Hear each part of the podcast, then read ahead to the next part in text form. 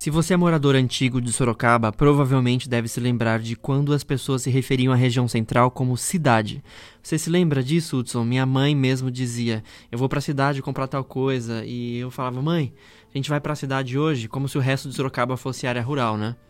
Não, e aí já abre um, um, um espaço para a gente poder dialogar gostoso sobre aquelas histórias que eu gosto da cidade de Sorocaba que o porquê que se chamava o centro de Sorocaba de cidade. Então, essa, essa, essa, essa história começa lá na época dos Moares, onde a, eles consideravam que é, o centro era onde tinham a parte de para você fazer compras, para você adquirir insumos, alimento, roupas.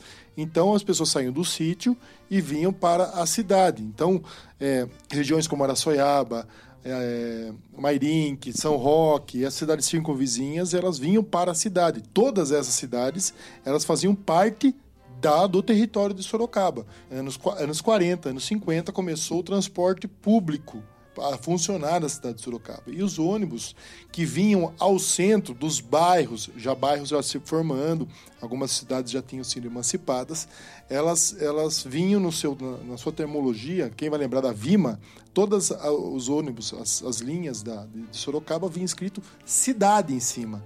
Então você vai ver lá, por exemplo, tem várias fotos e pessoas vão lembrar disso, continuou vindo. É, não vinha é, marcado lá centro de Sorocaba, vinha escrito cidade. Então, hoje o centro é a cidade, as pessoas ainda usam esse termo, vou para a cidade. Por isso você vê que todas, muitas coisas hoje do sorocabano nato, ele se confunde com o centro de Sorocaba.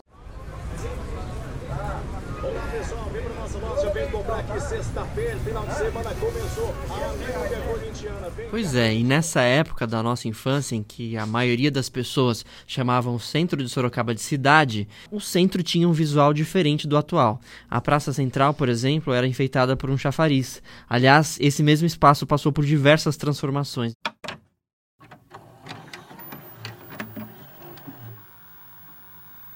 Na Fernando Prestes, hoje em dia, o comércio é bem variado, tendo atividades como banca de jornais, engraxates, lanchonetes, além de religiosos que tentam chamar a atenção de quem passa.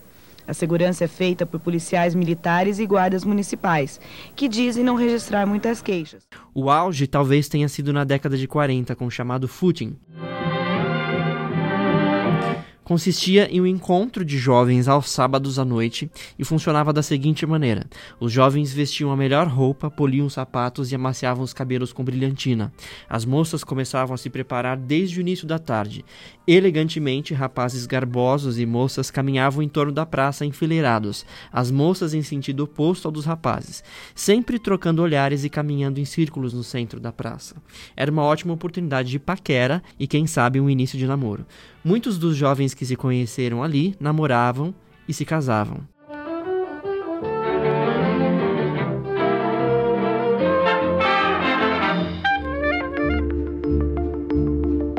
O tempo passou, o comércio se desenvolveu no entorno da praça e hoje o lugar pede melhorias. O cenário é de deterioração. Muitos que transitam ou trabalham por ali, especialmente os comerciantes, reclamam da insegurança e dos incômodos gerados pela presença de pessoas em situação de rua. A necessidade de melhorias é evidente. A última revitalização começou em setembro de 2002. Mais de um ano depois, já na inauguração, algo de errado começou a ser percebido. Foram colocados pisos escorregadios e o lugar passou a ser chamado de Praça do Tombo. Mais de 15 pessoas moveram processos indenizatórios contra a prefeitura em razão de quedas no piso. Em 2010, os pisos começaram a ser trocados, mas as quedas continuaram porque os revestimentos se soltavam e ainda hoje é possível encontrar peças faltando e irregularidades no piso. Essa de 2010 foi a terceira grande reforma da praça ao longo de um século, desde a construção. A primeira reforma foi em 1976 e a anterior havia sido em 1985.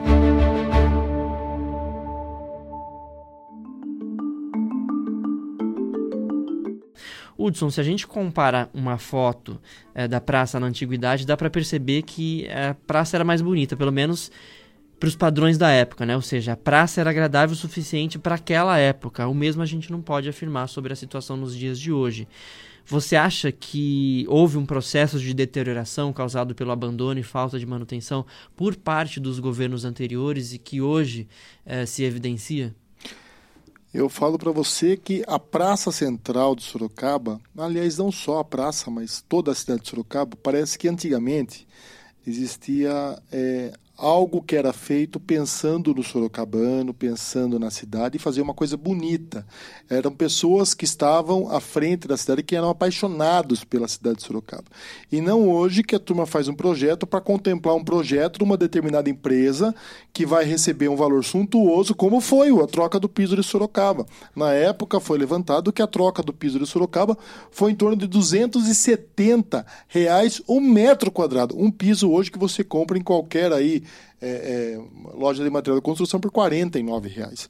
Então, qual que era o interesse em fazer a troca do piso? Era atender que o piso estava escorregando? Você concorda comigo que 15 pessoas que entraram com processo contra a prefeitura, num universo onde passa 150 mil pessoas por dia, é muito pouco. É muito pouco perto é, é, do, do, de tudo aquilo que foi gerado na época de assunto. Hoje as pessoas caem muito mais no buraco e não tem essa mesma mídia trabalhando em cima disso.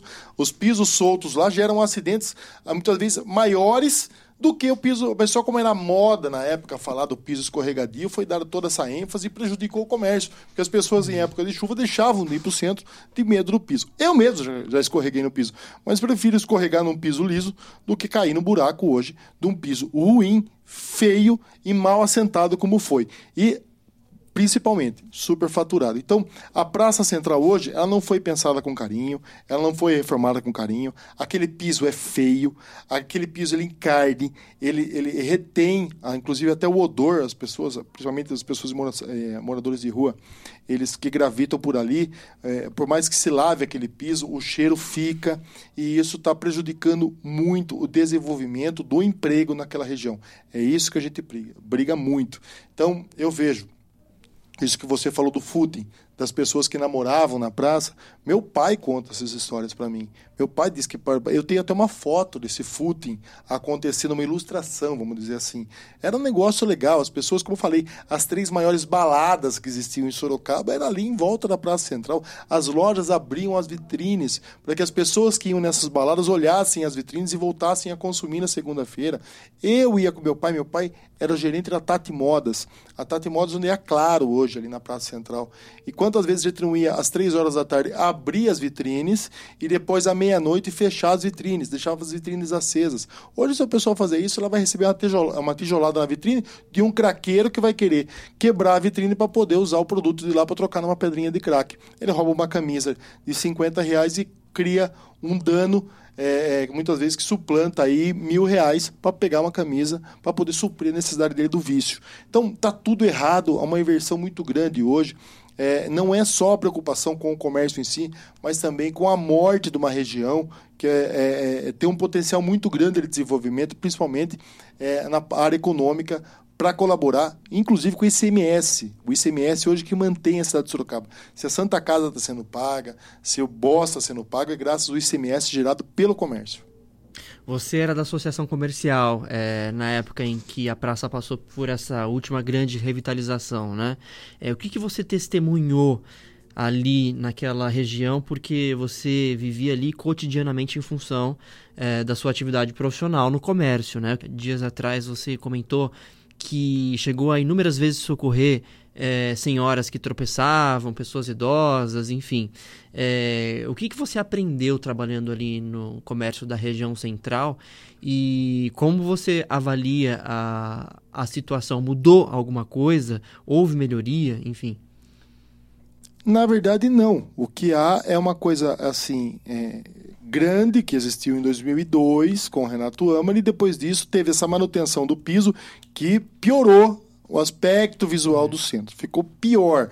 Tirou-se os vasos que tinham ali na Braguinha, os coqueiros que tinham na Braguinha, tudo na Barão do Rio Branco também. Na praça tinha alguns vasos bonitos também, foram retirados todos porque falaram que atrapalhava o bombeiro. É umas desculpas que a gente. Eu não sei nem para onde foi esses vasos. Esse é um outro mistério também, porque eram vasos caros é, que desapareceram da cidade de Sorocaba. Não sei aonde foram parar.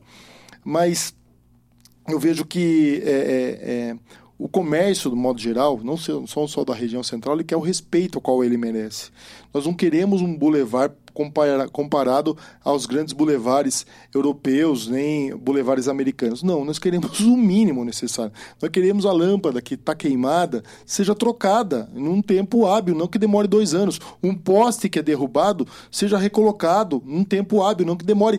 Tem um poste, por exemplo, na Barão do Rio Branco, em frente à American Choice, que você não acredita, vai fazer 10 anos que nós estamos pedindo a reposição desse poste. Você acha que é esse? É o respeito que o comércio merece? Então nós não queremos nada, nós queremos que o piso que foi quebrado, que está solto, seja reposto. Nós queremos que a tampa de bueiro que está quebrada seja arrumada. Gente, é pedir muito isso? Não é pedir muito. Perto do que o comércio emprega, perto do que o comércio hoje gera de tributo para a cidade. A turma pensa hoje que arrumar a central é despesa, não é. É você potencializar uma região hoje que com esse mínimo necessário que você pode dar, dar de retorno para a cidade de Sorocaba, você vai conseguir dar condições daquele cara da iniciativa privada que está trabalhando, sustentando toda essa máquina do Estado aí, melhorar a situação, principalmente na área de saúde, que hoje está faltando dinheiro. Recentemente você foi à prefeitura em uma reunião com a presença de uma comissão formada especialmente para discutir uma suposta revitalização do centro. Né? Como que foi essa reunião? O que, que foi apresentado lá? Existe um projeto de fato para revitalizar o centro de Sorocaba? Existe o um projeto. Eu achei que esse projeto ia ser apresentado. Eu tive uma decepção muito grande, porque eu fui para essa reunião preparado para ver o que é que se pretendia para o centro de Sorocaba. Óbvio que não é o que se pretende de imediato, mas para o ano que vem, subsequentemente, começar. E foi apresentado ali a, a, alguma coisa ali para melhorar o ambiente da Praça Central de Sorocaba. Óbvio, é um início, é um início, mas não é isso. É, eu, eu acho que o orçamento hoje é, ele tem que ter uma reserva orçamentária para manter esses centros comerciais. Não falo só do centro de Sorocaba, faço, eu falo também da Itavuvu, da General Carneiro, da Avenida Ipanema, da Nogueira Padilha, da Avenida São Paulo, de todos esses centros comerciais, porque é ali que está as nossas grandes fontes de recurso, as grandes fontes de consumo hoje que mantêm a cidade punjante. Então, se nós mantermos aquilo lá, tenha certeza que aquela pessoa que está desempregada hoje necessitando de uma cesta básica para se manter ou de um aluguel social, ela vai ter um emprego. Isso é dignidade. Você diminui a despesa do Estado e aumenta a arrecadação do Estado, dando emprego para as pessoas. Só que parece que o populismo não permite isso. O populismo cada vez mais quer é, é, continuar ajudando as pessoas a se manterem nessa dependência do que darem condições para que essas pessoas possam ser donas das suas próprias vidas, donas dos seus próprios recursos, ter um emprego digno e renda é, é, é quente para poder comprar e crescer na vida. Você acha que uma estratégia de revitalização pode devolver ao centro a importância que ele teve no passado? Com certeza. Nós temos um potencial gigante do centro de Sorocaba porque tudo está ali. Os escritórios, as empresas, as indústrias, é, é microindústrias, indústrias de tecnologia, é, os bancos. Os dois terminais estão no centro, o ramo bancário, né, eu falei dos bancos, mas toda ali o corredor da Rua 15, o orçamento, as financeiras. Então, o centro hoje ele tem um, uma atividade é, diária muito boa. O que está faltando hoje é você devolver para a, o centro de Sorocaba a atividade é, noturna e atividade aos finais de semana e também moradores. Hoje o centro de Sorocaba tem uma oferta muito grande de imóveis, as pessoas não moram mais no centro. Tem tudo no centro, tem comércio, tem tudo ali, mas as pessoas estão deixando de morar no centro. Por quê? Por causa da insegurança também. Mas automaticamente, quando você melhorar esse aspecto e dar condição de sobrevida é, para o centro de Sorocaba, essa área que já existe transporte, que é, é, é complicado, Tiago, nós vamos entrar numa outra esfera. Por exemplo, quando você pega uma área urbana, uma área já urbanizada, que é um vazio urbano, você é, há, um, há um desperdício de dinheiro público. Eu mantenho ali, por exemplo, durante a noite e durante os finais de semana, uma estrutura de transporte público, uma estrutura de, de fibra ótica, de energia elétrica, é, de abastecimento que não é utilizado. Enquanto isso, isso falta em, em outras regiões e aí eu tenho que fazer com que o poder público gaste para levar tudo isso para essas regiões. Então, os loteadores que direcionam para onde a cidade tem que receber investimento, sendo que nós incentivando e forçando, de uma certa forma, é, é, para que essas, esses vazios urbanos sejam ocupados, você está economizando dinheiro público. Isso aí é uma, é uma estratégia, é uma matemática simples que ela pode acontecer, desde que a gente pare de se curvar hoje para os loteadores que dominam essa cidade. Se você pegar o mapa de Sorocaba hoje, você vê que existem grandes áreas que se distanciam, ficam aquela, aquelas manchas brancas, que é onde as pessoas hoje, os investidores, os especuladores, compram e ficam esperando até o momento certo de começar a usar aquela área. É, para um loteamento ou um empreendimento imobiliário. Enquanto isso, nós, nós Estado, vamos pulando essas áreas e levando desenvolvimento para regiões cada vez mais extremas. E tudo isso custa e custa caro e há um, uma desordem na ocupação da cidade, uma, uma, uma ocupação inteligente. Agora um fenômeno é, curioso, me corrija se eu estiver errado a gente percebe que o centro fica completamente esvaziado à noite. Se você percorrer aquela região central à noite, você vê que não tem nem 5% da movimentação que acontece durante o dia, né? Ao contrário de outras cidades, é, o centro não tem vida noturna em Sorocaba. Diferentemente do que acontecia no passado, né? Quando os jovens se reuniam na praça, como a gente já falou aqui, inclusive sobre o footing, por exemplo. Por que, que você acha que hoje é dessa maneira? Porque nós vemos de governos chatos o que é um governo chato? É um governo que não, ele acha que impedindo uma lanchonete de depois das 18 horas colocar a mesinha no calçadão, a mesinha na praça, ele vai melhorar a ordem pública. Não tem nada a ver uma coisa com outra. Desde que você permita com que esses barzinhos tenham condição de faturar à noite, fazendo utilização dessas áreas, que isso acontece em qualquer cidade da nossa região, gente. Mas não, para que se conseguir isso, precisa de cunha política. Infelizmente é isso que, que a gente vê. É, é, a cidade se, se consegue as coisas hoje somente se tiver interferência política, sendo que podia ter uma regra geral. Qual seria essa regra geral? É, você quer utilizar o passeio público para explorar seu comércio? Sim, depois das 18 horas, desde que você deixa uma área considerável para o pedestre poder é, transitar. Ele não precisa não precisar transitar pelo leito carroçável. Isso é normal, gente, mas vá tentar fazer isso com a Urbis. Vá tentar fazer, você não consegue. E o que acontece? Você cerceia a iniciativa privada de trabalhar.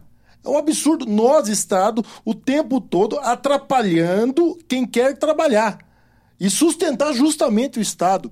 Então, essa vida noturna nós podíamos dar, é, é, a partir do momento que você der condição da iniciativa privada explorar, é, e que hoje o comércio já tem autorização para abrir os domingos, se quiser. E, ah, vai abrir o domingo, vai massacrar o funcionário. Não. Tem a carga horária do funcionário. Qual a carga horária do funcionário? 44 horas semanais. Se precisar de gente para trabalhar de domingo, ou de sábado, ou à noite, ele vai ter que contratar mais. É mais emprego que gera. A máquina está pronta para funcionar. O que falta hoje é essa sintonia que o Estado não percebe que ele atrapalha. Ele tem que parar de atrapalhar a vida do empreendedor, daquela pessoa que está disposta hoje, tem coragem de investir nesse país que é tão massacrado pela política. E isso vai desmotivando, e é o que está acontecendo com o país. O país agora saiu, a projeção de crescimento para o ano que vem, se eu não me engano, é de 0,2% de crescimento do PIB. Por quê? Porque está, o, o Brasil hoje está chato. Nós vivemos hoje uma situação é que nós não somos um país nem comunista, nem liberal. Nós somos uma mistura. Para a política, é interessante você manter a pessoa é, é, é sob a tutela do Estado. E, por outro lado, a iniciativa privada não tem condição de desenvolver mais, porque a carga tributária é, é altíssima e a burocracia para ela crescer nesse país se torna insuportável. Então, nós estamos num colapso hoje. E isso acontece na cidade de Sorocaba. Os governos anteriores não autorizavam isso, estamos revendo, estamos lutando agora para que essa liberdade, essa, essa sessão do, do, bom uso, não do mau uso. Nós não vamos fazer uma autorização para um bar colocar é, cadeiras na praça para ele fazer um pagodão na praça até três horas da manhã. Não é isso. Com horário, com regramento, com, com vigilância, com, com um, as posturas desse comerciante sendo acompanhadas por uma fiscalização. Agora, gente, é muito pedir isso? Não. Não, porque o retorno vai vir. O retorno vai vir em forma de impostos e de emprego. É isso que a gente precisa. Houve um movimento, principalmente uh, na década de 80, começou a partir da década de 80, né, em que houve uma diversificação do comércio e o surgimento do fenômeno dos shopping centers, né, em Sorocaba, a começar pelo Sorocaba Shopping. E aí houve uma migração dos consumidores, de parte dos consumidores que consumiam no centro de Sorocaba e passaram a consumir nas lojas dentro desses centros comerciais fechados, né? Do ponto de vista do comerciante, já que você inclusive já teve loja dentro de shopping center e também atuou no, no centro de Sorocaba, né? Eu particularmente acho que o centro ele é mais vivo, o centro permite mais coisas, acho mais saudável, mais democrático, porque a rua é democrática, na rua tudo acontece e os shopping centers são espaços privados completamente voltados para o consumo. Tem muita regra, né? né? Exato. Eles se interessam só pela pessoa que vai lá para consumir, né? Então, enquanto espaço de, de passeio, de convívio, é, eu acho que não é interessante tanto quanto, por exemplo, uma praça, né? que você tem ali é, uma diversidade maior. Você tem a praça enquanto é, lugar de interação política, palco de revoluções, de protestos e também de consumo, né? E, de, e, e um espaço cultural, né? Já que tantos movimentos culturais também nasceram em praças, né? Mas do ponto de vista do comerciante, você enquanto cidadão também, como que você avalia essas diferenças entre o, o shopping center e o comércio de rua? Primeiro que o comércio de rua de Sorocaba, se ele, ele, ele tem condição hoje até oferecer muitas vezes um preço melhor. Porque o custo para você estar tá numa loja dentro de um shopping ele é muito maior. Não pense que o ar-condicionado do shopping é de graça. Não pense que a segurança do estacionamento é de graça. Não pense que toda aquela limpeza que existe dentro do shopping é de graça. Sendo que no centro, tudo isso é, já é pago nos impostos que a gente recolhe. Então não é que você não pague, mas você não paga diretamente é, na, na, na, na, no preço do produto.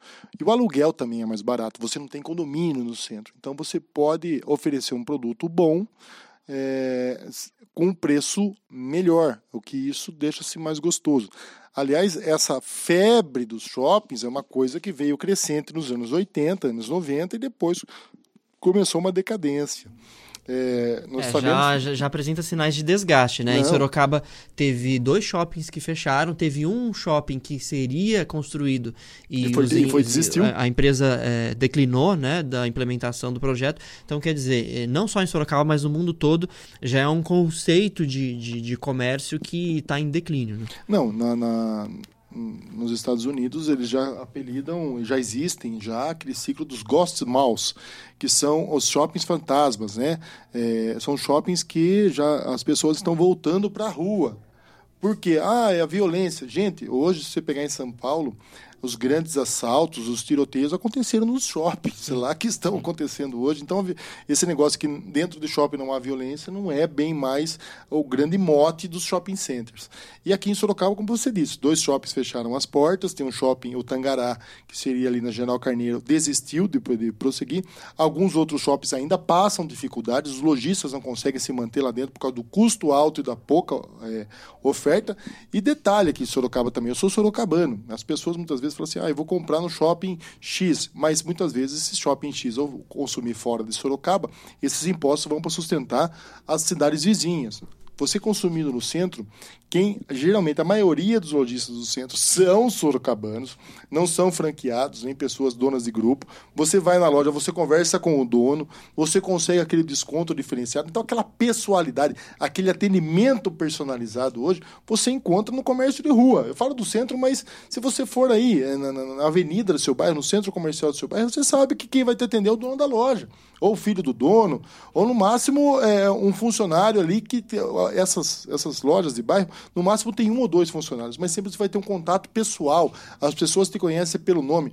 E o Sorocabano, numa, numa forma geral, ele gosta disso, ele gosta, aliás, não ele, né? Qualquer cliente gosta de ser paparicado, ele gosta de ser, quando você chegar, o, o, vendedor lembrar do seu nome, lembrar da calça que você gosta, daquele produto que chegou e está guardado porque tinha a sua cara. E isso você encontra no comércio de rua. E isso, essa parte que é interessante. Eu tenho, por exemplo, você falou aí, mas meu pai com loja na Rua da Penha. Os vendedores do meu pai, eles estão com ele há 30 anos. Isso não acontece numa loja de shopping, porque também trabalhar para o funcionário hoje de uma loja de shopping é complicado. Eu sei porque, como você disse, eu já atuei em shopping e na rua. E eu posso dizer porque é muito mais desgastante você trabalhar num shopping, trabalhar no domingo, feriado, à noite. É, é aquela coisa frenética e aquele desespero o tempo todo para fechar a conta no final do mês. Sendo que é, na, na, no centro é diferente. Eu estou, por exemplo, ali pilhado com alguma coisa, eu centro, eu vou ali na praça, eu vejo alguém se apresentando com uma peça de teatro, eu desço, daqui a pouco eu vejo um homem estátua, daqui a pouco eu subo, tem um cara tocando violino, eu conheço um outro cara, ah, conheci várias, várias amizades é, é, de pessoas que se apresentam nas ruas, assim, eu acho isso de, um, de uma interação tão grande, tão democrático, você... É, tem, aliás, jogue no Facebook, é muito interessante, chama William Lee, William Lee. Ele se apresentava na Barão Braguinha. É uma, um ícone da música. Esse cara tocava Dire Straits de uma forma sensacional. Ele se apresentava ali gratuitamente, as pessoas tinham acesso a uma música de qualidade sem pagar nada. Se quisesse, dava um realzinho pro cara no final da apresentação. Infelizmente, o William Lee faleceu ano passado de câncer. Mas era uma, os vídeos dele são espalhados em todos os YouTube, Facebook. Mas são esse tipo de coisa, essa coisa diferenciada que você vê é, no centro, que no comércio de rua, que parece que o povo quer mais calor humano. Chega de negócio de esfregar tela de celular, de, de aquela coisa fria, o atendimento robótico. O shopping hoje, eles estão com uma preocupação muito grande, e eu sei que eu já acompanhava isso, que o nível de atendimento dentro do shopping se tornou um pouco mais prejudicado do que o nível de atendimento nas ruas. E isso foi matéria há pouco tempo falando da frieza do atendimento do shopping. E eles estão investindo muito para tentar melhorar esse calor.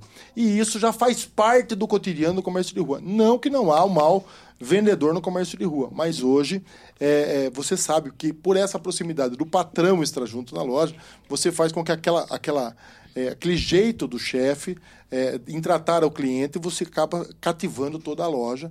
Nós tivemos, é, por exemplo, o seu Geraldo Pérez, por exemplo, é, uma loja na rua Monsenhor João Soares, há anos, uma loja tem 100 anos, e ele, ele, ele e os funcionários dele falam que são uma grande família.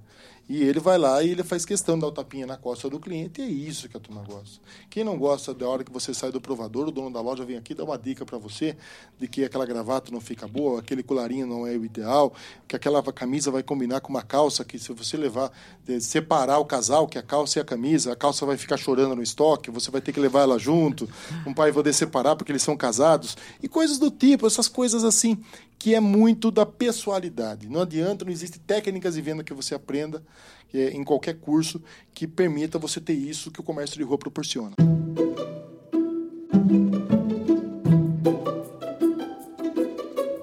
Vamos agora para a segunda parte do podcast, a hora de falar sobre as notícias de Sorocaba. A CPI que investiga indícios de irregularidades na área da saúde pública municipal de Sorocaba terá o apoio de uma empresa externa de auditoria para auxiliar nos trabalhos. Hudson, você está presidindo essa CPI, né? Qual vai ser a função dessa auditoria e por que ela é necessária?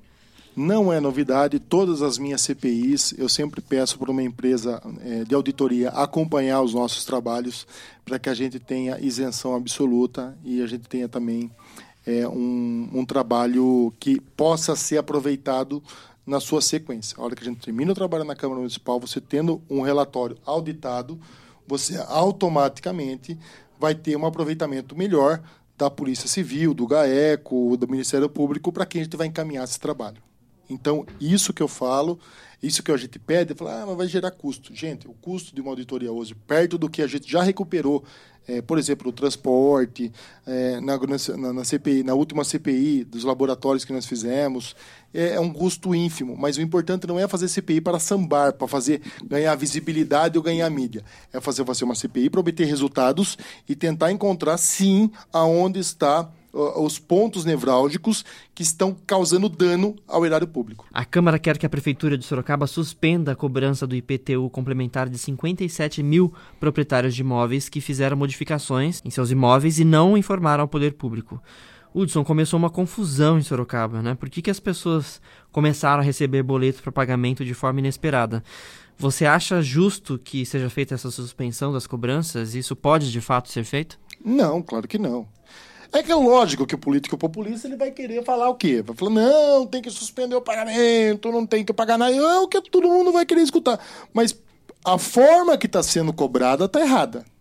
A forma, mas o que está sendo cobrado não está errado, não. Se as pessoas hoje não fizeram nada na casa, nenhuma reforma, nenhum avanço, não construiu mais nada, e está sendo cobrado, aí chama-se erro. Erro tem que ser corrigido. Agora, tem pessoas que estavam pagando IPTU sobre terreno há mais de 15 anos, que construíram no terreno e agora receberam IPTU na área construída e estão bravas. Não. Se você tem um apartamento, ou você que tem um apartamento aí, você que está me ouvindo, e tem uma casa e paga seu IPTU, você está correto. Infelizmente, eu gostaria que ninguém pagasse imposto. Eu sou um liberal. Mas desde que existem hoje pessoas pagando, aquelas pessoas que não estão pagando, elas estão em erro. Agora, o que não pode é falar assim: eu construí, eu fiz mais três cômodos no fundo, fiz uma edícula e agora não quero pagar. Isso não existe, isso é renúncia fiscal. Então, o, o, o político hoje que se usa disso para tentar se projetar politicamente, ele está indo contra seu própria, sua própria função aqui, que é fiscalizar e regrar a atuação do poder público. O poder público hoje, ele deve sim é, atuar nessa área. Agora, fica muito fácil o discurso de que você não vai permitir que as pessoas paguem. É coisa que amanhã eu vou começar a falar que as pessoas que não usam o cinto de segurança não devem ser multadas. É óbvio. Oh, que maravilha, o Hudson é um cara legal. Mas será que eu estou ajudando mesmo ou estou prejudicando o resultado da cidade? Está faltando dinheiro para pagar a Santa Casa? Agora você vai querer que pessoas hoje que fizeram assim, estou falando aquelas que construíram no terreno e agora estão tentando, é, é, de uma certa forma, não pagar essa área adicional construída, e isso está errado, e isso não, não, não tem minha concordância. Minha concordância existe só com relação às pessoas que foram submetidas a erro. E digo mais, por que, que eu falei que eu não concordo com a forma que está sendo cobrado? Eu acho que essa é a forma que estava sendo adotada desde o começo do ano, de você é, é, é acusar a, a, a, o munícipe de que, ó, você construiu no seu terreno e está aqui seu boleto. Não. Eu acho que a forma devia ser diferente é uma interrogação no final. Houve um avanço na construção no seu terreno? Foi contactado isso, foi detectado isso na nossa medição aérea. Você podia vir prestar uma explicação? Olha, não houve, não houve. Vamos até a sua casa verificar. Ó, de fato não houve. Pronto. Houve. Então vamos lançar isso na sua planta e a partir do ano que vem vai vir acrescentado isso no seu IPTU para você pagar em 4, 5, 6, 7 vezes. É dessa forma que eu acho que deveria ser feito. E não dessa forma imperativa. A pessoa paga e depois ela vai tentar reaver esse dinheiro caso ela esteja certa. Isso aí está errado. As unidades administrativas e sedes operacionais da Polícia Militar, as chamadas companhias, deverão retornar aos poucos e de forma gradativa aos bairros de Sorocaba. A primeira região da cidade que deverá ter de volta a sua companhia da PM é a Zona Norte, cujo local ainda está sendo estudado. Você está articulando esse processo, né, Hudson? Como que vai funcionar o retorno das companhias aos bairros? É uma briga minha desde a época da, que eu era da época do Conseg, é, né, o Panúzio, o ex-prefeito Panúzio, ele, para gerar uma economicidade, ele, ele desistiu do convênio com a Polícia Militar, ele, porque era assim, a Polícia Militar ocupava é, é, prédios espalhados por toda a cidade, esses prédios eram bancados pela municipalidade. Era o prefeito, né, a prefeitura que bancava esses aluguéis. Prefeito cortou isso daí, achou que ia economizar dinheiro e colocou todas as companhias aquarteladas no sétimo batalhão, que fica ali próximo à DPM, quem, quem conhece ali em General Carneiro. Então, todas as companhias ali, só a terceira companhia que está, é, é não está aquartelada. E na época, isso eu falei que ia gerar um prejuízo muito grande para a segurança pública. Hoje, você manter poli o policial militar no bairro, as viaturas no bairro, a companhia no bairro, há uma interação da comunidade com a polícia. O próprio policial acaba ficando conhecido no local que ele passa, o atendimento à ocorrência é muito mais rápido. É, o rendimento de guarda é feito ali no bairro, não precisa é, trocar a, o horário de, de, de, de, efetivo, a pessoa deslocar, por exemplo, vem lá do Parque São Bento até o sétimo batalhão para trocar é, a guarnição. Isso não, não, seria necessário, não era necessário. E nós estamos brigando desde então para que isso voltasse. Ah, Hudson, lógico, sempre tem. Ah, Hudson, mas isso vai gerar custo. Ah, a prefeitura não tem dinheiro para pagar a Santa Casa. Vai pagar aluguel para a Polícia Militar? Não, gente, não. Tem aquelas pessoas que sempre gostam de olhar o lado vazio do copo. O que está sendo feito com a Polícia Militar hoje é prédios municipais abandonados, desocupados, em desuso. A Polícia Militar está visitando esses prédios, está vendo quais são desses prédios que têm condições de abrigar novamente uma companhia no bairro. Já existem dois prédios que estão praticamente acertados aí para que essas transformações comecem a acontecer, se possível, ainda esse ano. Isso é um ganho, porque não vai gerar custo nenhum para a municipalidade e a Polícia Militar vai voltar a ficar junto da comunidade dentro do bairro. Isso é sensacional, é uma luta que a gente vem, graças a Deus, agora estamos conseguindo ser ouvido e estamos acompanhando passo a passo essa, esse encaminhamento para que quanto antes isso se resolva. A Guarda Civil Municipal, a Polícia Militar e a URBS realizaram na madrugada do último fim de semana uma operação integrada denominada Operação Saturação, com o intuito de aumentar a segurança nos bairros Paineiras, Vila Helena e Vitória Régia, na zona norte de Sorocaba, alvos de denúncias por parte de moradores relacionadas a problemas envolvendo a perturbação do sossego público com a realização de pancadões e bailes funk. Você está estudando esse assunto também, né, Hudson? O que, que vem sendo feito e preparado para combater os pancadões nos bairros de Sorocaba? Bem, nós começamos com essa a sacudir esse negócio e começar a capitalizar positivamente essas ações, capitalizar eu falo, dar condições a que elas aconteçam, é capilarizar, na verdade, para que elas aconteçam. E, e por quê? É, cidades circunvizinhas, até a própria cidade de São Paulo, a capital, já está tendo esse combate. E essas pessoas hoje fazem um verdadeiro bonde. O que, que é o bonde? Vem aí 20, 30 carros e vinham para Sorocaba para explorar esse pancadão aqui em alguns bairros de Sorocaba. E isso é uma coisa, é a ditadura do mau gosto. A pessoa vai lá, ele planta na porta da sua casa um carro com som estridente, com o porta-mala aberto, uma música é, que faz apologia à droga, sexo, contra a polícia, tudo que não presta vem nessas músicas. E as pessoas ficam aí, passam 70 horas ali, é, consumindo álcool, drogas e até sexo explícito, tem vários casos que chegou pra gente,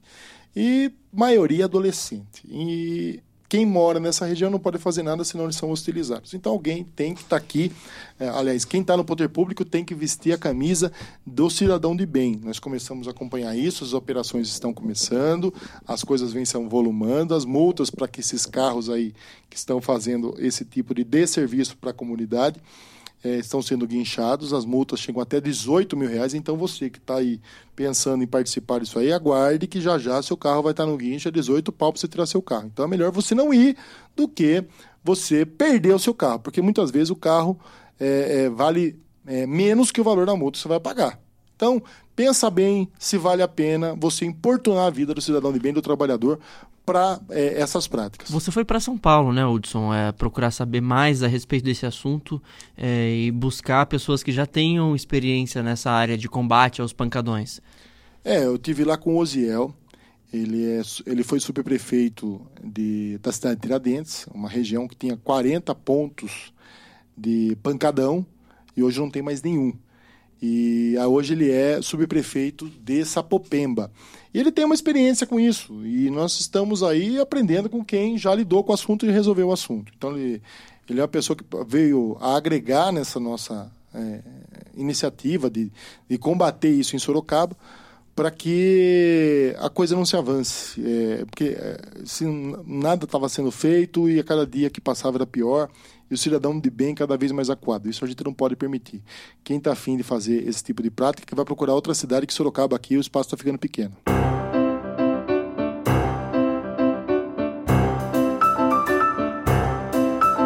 Agora chegamos à última parte do podcast, está na hora das dicas da semana. Qual que é a sua dica da semana, Hudson?